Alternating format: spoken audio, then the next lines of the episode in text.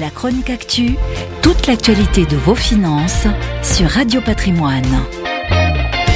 Avec un taux d'inflation à près de 6% impactant euh, directement le portefeuille de nos compatriotes, le gouvernement veut continuer à accompagner les Français qui peinent à boucler leur fin de mois, que ce soit pour les étudiants, les prestataires de minima sociaux, les salariés ou encore les retraités.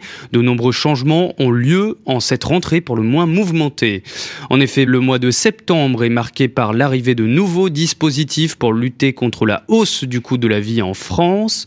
Pour pallier cela, la loi pouvoir d'achat et la loi de finances rectificative ont été votées en août 2022. Résultat, les prestations sociales et familiales telles que la prime d'activité, le RSA, l'allocation aux adultes handicapés, les allocations familiales ou encore la prime à la naissance ont été revalorisées de 4%.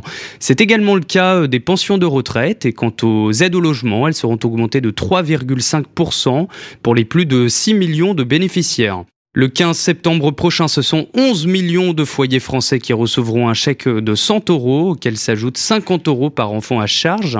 Et face à la précarité grandissante des étudiants, le gouvernement a augmenté les bourses de 4% et a prolongé le dispositif des deux repas à 1 euro par jour dans les restaurants universitaires. Les étudiants auront aussi droit à des chèques psy, une allocation pour financer une activité physique ainsi qu'une aide à la mobilité de 1000 euros versée par le CRUS pour les étudiants qui s'inscrivent dans une autre région académique.